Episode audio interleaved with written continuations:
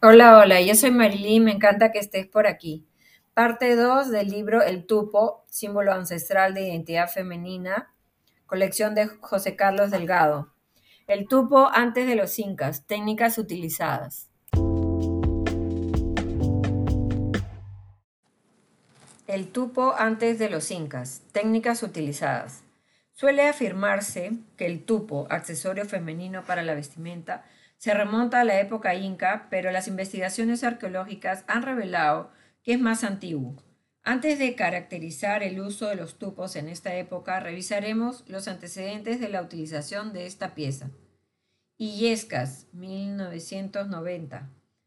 Presenta un dibujo de una figura antropomorfa vaciada en cobre de la cultura Vicus, 100 a.C. a 400 después de Cristo que pertenece a la colección del Museo Rydberg de Zúrich. Esta cultura se desarrolló en la zona costera norte del Perú, a 7 kilómetros del distrito de Chulucanas, en la provincia de Morropón, departamento de Piura. Este personaje porta en su mano derecha un tupo, que según Illescas podría ser un tenedor, ya que se encuentra en aparente actitud de pinchar algo. También menciona que el tupo resultaría muy grande como para ser usado como prendedor, pero entonces, ¿no sería también muy grande para ser usado como tenedor? ¿Acaso los tenedores de esa época, si los hubo, eran tan grandes como un antebrazo, tamaño con que se presenta el tupo en la figura? Otra interpretación de este mismo investigador es que este tupo podría haber servido como un visor ya que parece que el personaje está en actitud de acercarse al agujero del tupo para mirar a través de él. En todo caso, fuera de las interpretaciones dadas por Illescas, algunas cuestionables, lo importante es que proporciona evidencia del tupo en la cultura vicus, quizás el uso más temprano del que hasta ahora se tiene noticia. En la colección del Museo Etnológico de Berlín se encuentra una vasija moche, moche 4, 400 a 500 después de Cristo, que representa a una mujer hilando, como parte de su atuendo lleva en el lado derecho dos tupos a la altura del hombro. Esta cultura se desarrolló en la costa norte, con su centro en el valle del mismo nombre, donde se localizaban sitios tan importantes como las huacas del Sol y de la Luna. La hegemonía moche se extendió por el sur hasta el valle de Nepeña y por el norte hasta Piura. Un sitio que se ha hecho muy conocido en los últimos años es Huaca Rajada en Lambayeque, donde se encontró la tumba del señor de Zipán. Otro ceramio del mismo museo, pero esta vez de la cultura nazca, fase Nazca 7, fechado entre 500 a 650 después de Cristo, que se desarrolló en la costa sur del Perú, en el departamento de Ica, representa igualmente a una mujer hilando con un tupo en cada uno de sus hombros. Los prendedores pintados en ambas vasijas tienen la cabeza alargada. En el sitio de Passage de la cultura Recuay, 300 a 600 después de Cristo, desarrollada en Ancash, en la sierra norte del Perú, también hay evidencias del uso de estos objetos. Según los estudios de Velarde y Castro de la Mata 2007, estas piezas fueron elaboradas con la técnica del vaciado en cobre y luego doradas. La cabeza del tupo es distinta a las otras piezas que se exhiben en museos y colecciones privadas. Esta es vaciada y de forma circular con un borde externo superior dentado y en el centro lleva la representación del dragón o felino rampante, el icono más representativo de la ideología religiosa Recuay. Otros ejemplos de la cultura Recuay son dos ceramios de la época clásica, 200 a 500 después de pertenecientes a la colección del Museo Etnológico de Berlín. En un caso se observa una mujer que porta dos tupos a la altura de sus hombros. Estos tupos son de forma redondeada, parecida a la forma del tupo analizado por Velarde y Castro de la Mata, mencionado líneas arriba. En cambio, los tupos de la otra mujer, que también se encuentran a la altura de los hombros, tienen forma de media luna. La cultura chancay se desarrolló en la costa central del Perú, entre los valles de Chancay, Chillón, Rímac y Lurín. Una vasija típica, negro sobre blanco clásico, fechado entre 1200 a 1400 después de Cristo aprox, procedente de una colección privada en Lima, muestra un uso más tardío del tupo. En este ceramio se observa una mujer que carga a un bebé en sus brazos y lleva en la espalda un chuspa, con un tupo de cabeza circular en cada hombro. Los chimus, 1200 a 1400 después de Cristo, no fueron ajenos al uso de tupos. Esta población se desarrolló en la costa norte del Perú, siendo su centro principal Chanchán en la Libertad.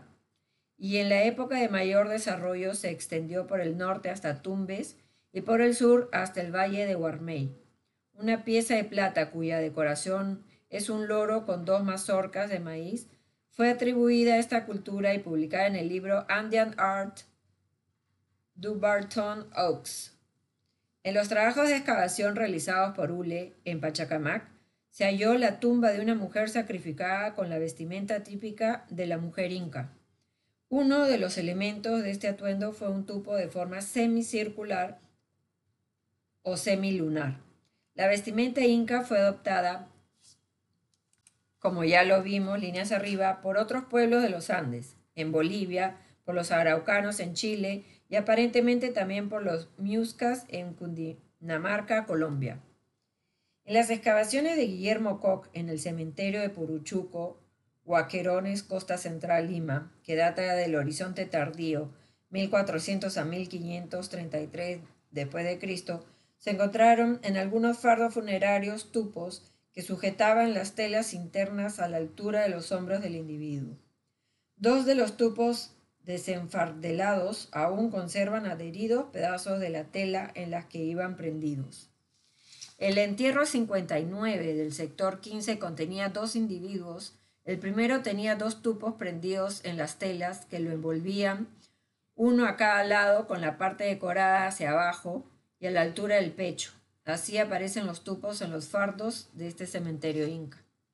En el sector 15 se halló el fardo de un infante, entierro 72, de sexo sin definir, que tenía dos tupos con cabeza de clavo, uno sobre cada hombro sujetando los envoltorios. Es común que la parte decorada se coloque con la cabeza hacia abajo, a la altura de los hombros, pero en el caso de este infante, la zona decorada se encuentra prendida hacia atrás por la espalda. Las radiografías tomadas al fardo indican que el infante fue envuelto de espalda y esa sería la razón por la que los tupos están prendidos en esa posición. La mayoría de tupos procedentes de la excavación de Puruchuco o Aquerones tienen cabeza de clavo, salvo dos que proceden de fardos disturbados y que tienen un pez tipo raya con dos ojos en el mismo lado de la cara. Este motivo iconográfico refleja una manufactura local, pues el tupo inca característico es de forma circular o semicircular como mencionamos líneas arriba. Otros objetos excavados en estos entierros son vasijas de cerámica con iconografía típica inca. El entierro 31 del sector 15 de Puruchuco o Aquerones contenía cinco tupos de plata con cabeza de clavo, todos con la misma forma y tamaño. Llama la atención el número tan elevado de tupos en un mismo contexto funerario, que contiene los restos de una mujer de 50 a 60 años de edad y que fue apodada la tejedora por el gran número de textiles y herramientas para tejer que la acompañaban. El tamaño y las características del fardo llevan a pensar que fue uno de falsa cabeza, el tipo más común del cementerio, lamentablemente estaba disturbado. Henry Tantaleán excavó en Cutimbo, Puno, estructuras funerarias conocidas como chulpas pertenecientes a la época inca. En el área periférica de las chulpas 1 y 2 se descubrieron entierros asociados en tres estructuras funerarias tipo cista y en una urna funeraria. Uno de los individuos enterrado en una de las primeras tenía dos tupos de cobre estañífero, uno de ellos con la punta rota. En la urna funeraria se halló a un individuo que tenía entre 20 a 30 años de edad y cuyo sexo no pudo determinarse debido a la ausencia de varios huesos. Como parte de su ajuar funerario se encontró un disco de bronce decorado con dos seres antropomorfos, cuatro caleros y dos tupos del mismo material y un anillo de plata laminada. Además se contabilizaron 436 cuentas de collar elaboradas con diferentes piedras semipreciosas como crisoló, cola, turquesa, lapislázuli, cristales de roca y diversas conchas marinas como espondylus y strombus, además de siete piezas de plata. La boca de la tumba tenía un conjunto de ofrendas atadas con hilos de lana marrón. Eran cuatro tupos, dos de plata con la parte superior en forma de cabeza de camélido, otro con la cabeza circular de oro y la aguja de bronce, y el último de plata y de tamaño pequeño. A pocos centímetros de estos tupos se hallaron dos cuchillos ceremoniales de bronce. Según Tantalian, esta tumba perteneció a un guerrero, porque el disco de bronce es aquel que aparece en las representaciones de Guamán Poma asociado a individuos reconocidos como tales. Sin embargo, cabe preguntarse por qué un implemento femenino como el tupo estaría presente en la tumba de un individuo masculino. Los metales utilizados para la fabricación de este tipo de adorno en tiempos prehispánicos fueron el cobre, el bronce, la plata y el oro. Seguramente la diferencia en el metal empleado para cada espécimen se debió al estatus social de su portadora. Más tarde en la colonia, la plata fue el metal preferido por los orfebres para la elaboración de este tipo de objetos. Los minerales empleados provenían de las diversas minas que se encuentran en el territorio andino. Desde tiempos antiguos, los peruanos aprendieron a recolectar pepitas de oro de los lavaderos, sobre todo de los ríos de la Sierra y Costa Norte. También explotaron una serie de minas de donde extrajeron minerales de cobre, plata, arsénico y estaño. Los dos últimos minerales fueron aliados con el cobre para elaborar bronces. Heather Lechman, 1976, y George Peterson, 1970, recorrieron parte del territorio peruano en busca de minas que fueron explotadas por mineros precolombinos e identificaron una gran cantidad de ellas, sobre todo en la costa norte, donde la metalurgia precolombina se desarrolló con éxito. Estos yacimientos eran explotados por mineros con ojo experto ubicaban las vetas o filones de los minerales y los extraían con barretas, martillos y cuñas de madera. Estas minas eran en realidad pequeños socavones donde solo podían entrar dos mineros semiagachados o arrodillados. La profundidad máxima era 70 metros, pero generalmente eran sobacones de 15 a 20 metros que se explotaban hasta que no había luz suficiente para alumbrar. Ocurría un derrumbe o inundación o simplemente el oxígeno no abastecía los pulmones de los recios mineros. Estos hombres recolectaban el mineral extraído de las paredes de las minas en una cesta para luego arrastrarla por el socavón hasta la entrada de la mina, donde sus compañeros la recibían. Al pie de la mina, estos mineros separaban el mineral en batanes y se quedaban con el que era económicamente aprovechable para la fundición, es decir, con la mena. El mineral así elegido era transportado por otros hombres en sus espaldas o al lomo de llama hacia los centros de fundición que se encontraban cerca de las minas, aproximadamente a unos 8 kilómetros de distancia. En la costa norte, Lambayeque, Izumi Shimada y su equipo, Shimada y Merkel 1991, excavaron un centro de fundición de cobre arsenical en Huaca del pueblo Batán Grande, el cual se mantuvo activo por 200 años, siendo los sicanes o lambayeques los responsables de su construcción a partir de 900 después de Cristo. Alrededor del año 1100 después de Cristo, este taller se trasladó a Cerro de los Cementerios, donde luego de los sicanes fue utilizado por los chimús y finalmente por los incas durante 400 años más, es decir, hasta el siglo XVI, cuando llegaron los europeos y detuvieron la producción por falta de interés en ese metal. Los hornos tenían forma de pera y medían 30 centímetros de largo por unos 25 centímetros de ancho y se excavaron en la tierra. Fueron construidos de arcilla con un revestimiento de barro arenoso altamente refractario. La capacidad variaba entre 1.25 a 3.5 litros por horno, dependiendo de la época y la cantidad de recubrimientos que se hacían por los daños. Una vez que se llegaba a tres recubrimientos, los hornos eran desechados y se construían nuevos. En cada taller podía encontrarse dos baterías o conjuntos compuestos, cada uno por cuatro hornos. Sin embargo, solo podían usarse dos a la vez por el espacio reducido. Los talleres tenían también batanes con manos de moler para poder separar las gotitas de metal que se encontraban adheridas a la escoria que resultaba del proceso de fundición.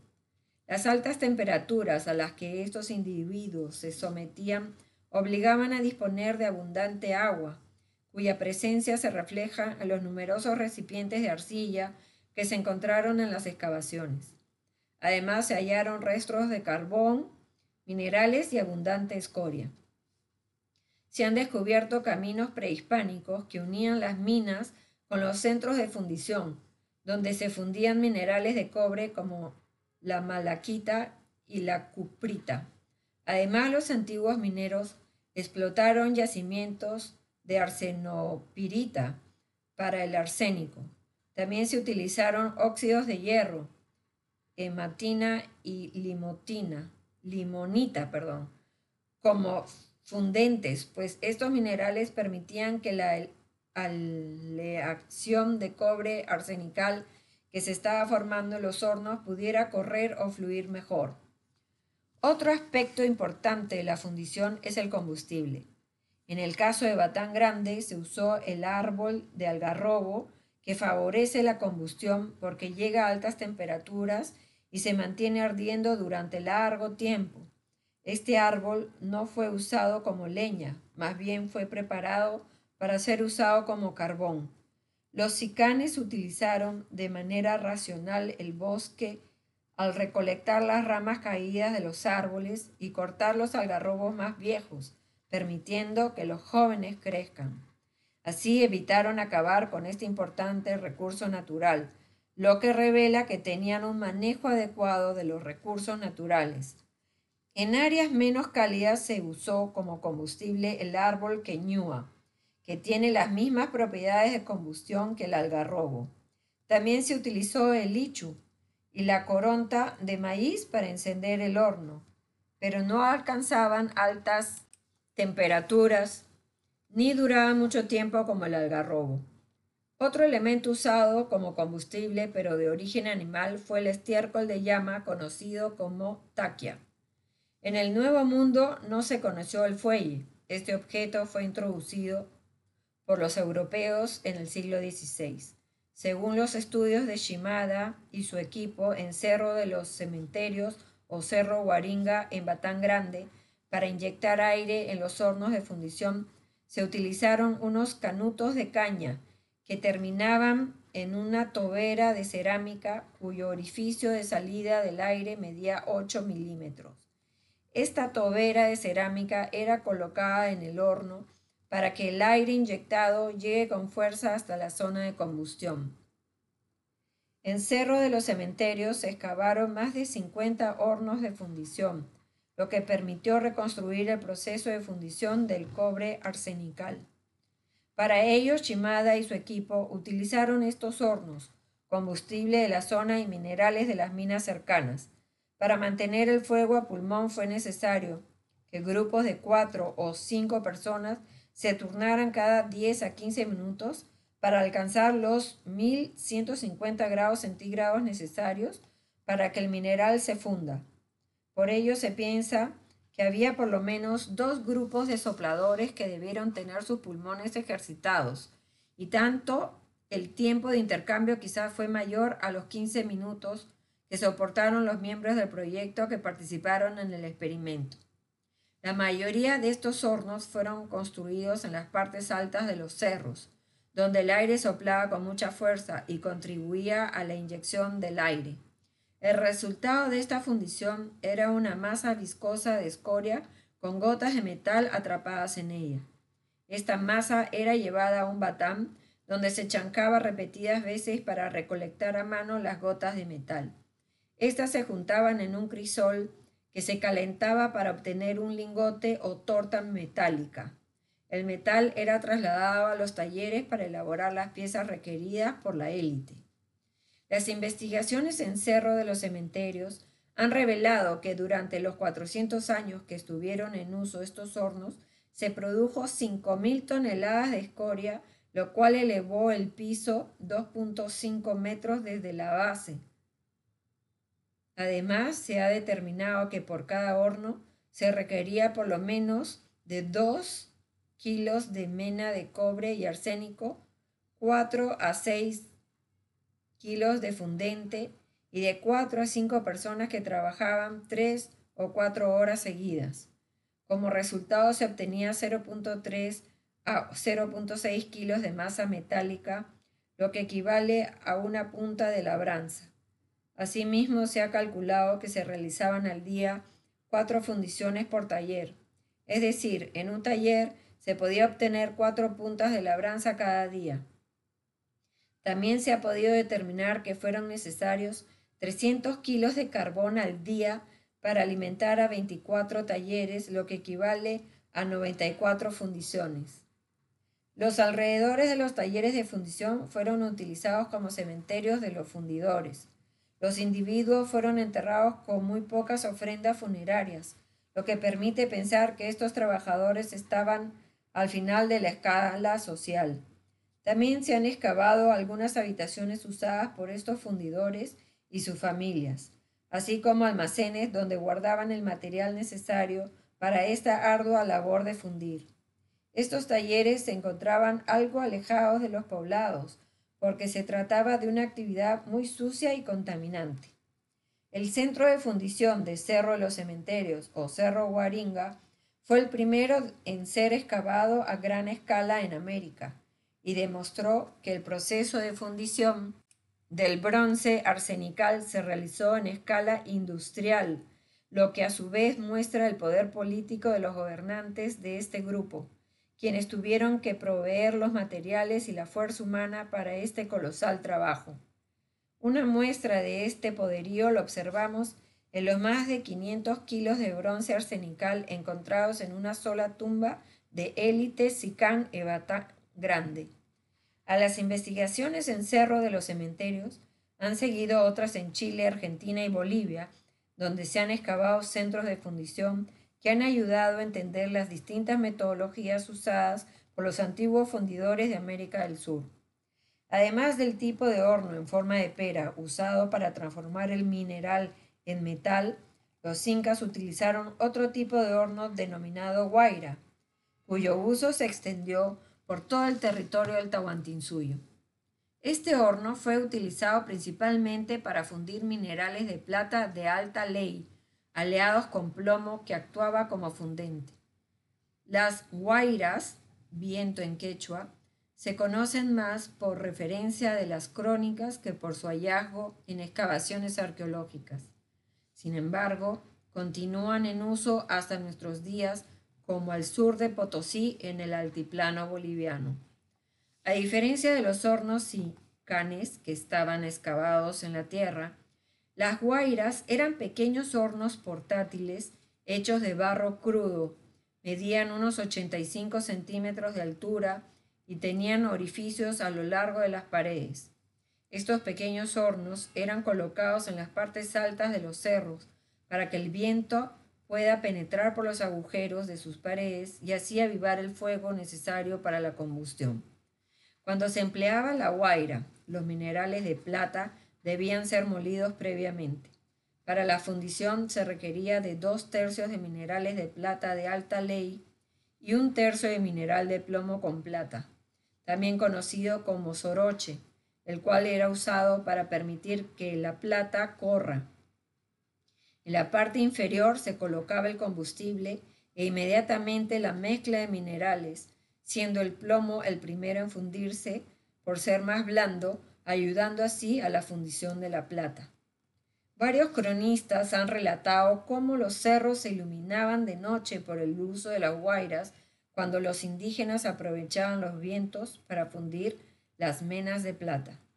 Ciesa de León comenta al respecto. Llaman a estas formas guairas, y de noche hay tantas de ellas por todos los campos y collados que parecen luminarias. Y en tiempo que hace viento recio, se saca plata en cantidad, cuando el viento falta, por ninguna manera pueden sacar ninguna. Cieso de León, 1996. El padre Acosta también comenta sobre la iluminación que producían estas guairas. Había antiguamente en las laderas de Potosí y por las cumbres y collados más de seis mil guairas, que son aquellos hornillos donde se derrite el metal, puestos al modo de luminarias, que bellos arder de noche y dar lumbre tan lejos y estar en sí hechos una ascua roja de fuego era espectáculo agradable. Acosta 1979. Volviendo a los tupos. Otra de las características de estos objetos era la variedad de formas que tenían, siendo común la decoración circular o semicircular. Otras tenían figuras geométricas el aspecto de clavo o representaciones de aves o peces. Es posible que estas últimas hayan sido elaboradas por pobladores locales que servían al imperio incaico, pero que conservaban cierta independencia en la manufactura de sus formas. En la época inca, la cabeza de los tupos tenía forma de un disco, que más tarde en la colonia se modificó al adoptar la forma de cuchara. En esa etapa tardía se modificaron formas y elementos iconográficos, en algunos casos relacionados con el nacionalismo, tales como el sol, la luna y la llama, como veremos más adelante. Lechman, 1996, ha realizado un estudio de piezas procedentes de Piquillacta, Cusco, entre las que se encontraban tupos wari, horizonte medio, que corresponden aproximadamente a 600 a 1000 después de Cristo. Estos fueron clasificados en dos grupos. El primero tiene una cabeza inusual que parece haber sido hecha en molde y cuya representación no es clara. Y el segundo grupo es característico de los alfileres de mujer waris, con cabeza circular, forma que seguirá en uso hasta el Tahuantinsuyo. Rovira, 1988 explica que las culturas costeras del intermedio tardío, 1000 a 1400 después de Cristo aproximadamente, ya confeccionaban este tipo de alfiler o tupo, pero con diseños de figuras humanas o de animales. Hay ejemplos de este tipo de pieza en museos nacionales y extranjeros. Durante el horizonte tardío, 1400 a 1533 después de Cristo, la versión cusqueña más común era el tupo con cabeza laminar circular o de abanico. El tamaño de los tupos es variable. Algunos miden entre 8 a 10 centímetros de largo y otros de 60 a 65 centímetros. Es muy probable que los tupos de gran tamaño no hayan sido usados como prenda de vestir, sino como adorno. En la colección del Museo de Sitio Arturo Jiménez Borja, Uruchuco, hay tupos procedentes del sitio de Cajamarquilla, Costa Central, Lima, con tamaños muy diversos. Un uso probable de un tupo grande de más de 30 centímetros de largo pudo haber sido sujetar la tela exterior del fardo funerario.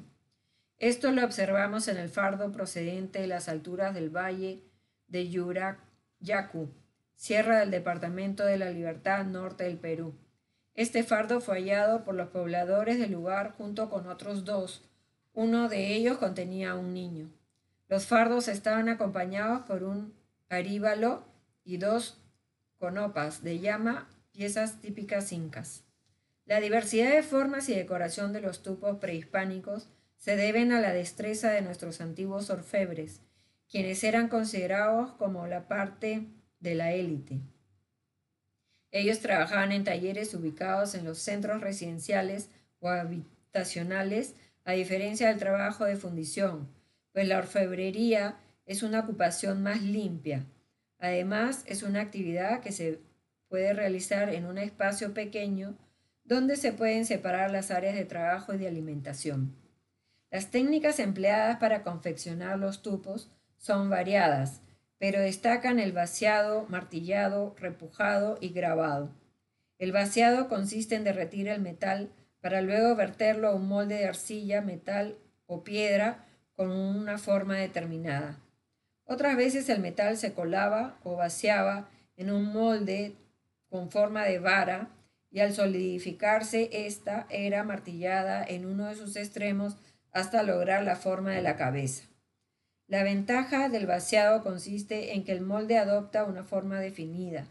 Este es el caso de los tupos, cuya cabeza tiene la forma de un personaje, animal o geométrica.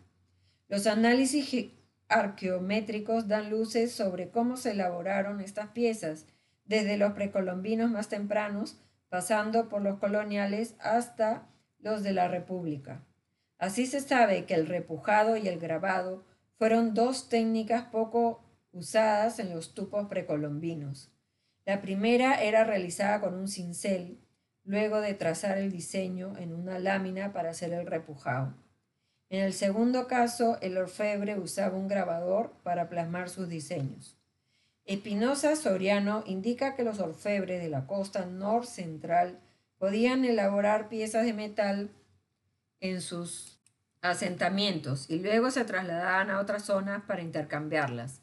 Estos orfebres, si bien manufacturaban para el Estado inca, tenían la libertad de elaborar para ellos mismos piezas, tales como topos o prendedores que usaban las mujeres para sujetar sus yikyas o mantos, igualmente brazaletes, collares, coronas y patenas con habilidad proverbial para intercambiarlos por su cuenta. En el cementerio inca de Rinconada Alta, en el valle bajo del Rímac, provincia y departamento de Lima, se identificó un sector dedicado exclusivamente al entierro de artesanos que elaboraban textiles, cerámica o metales.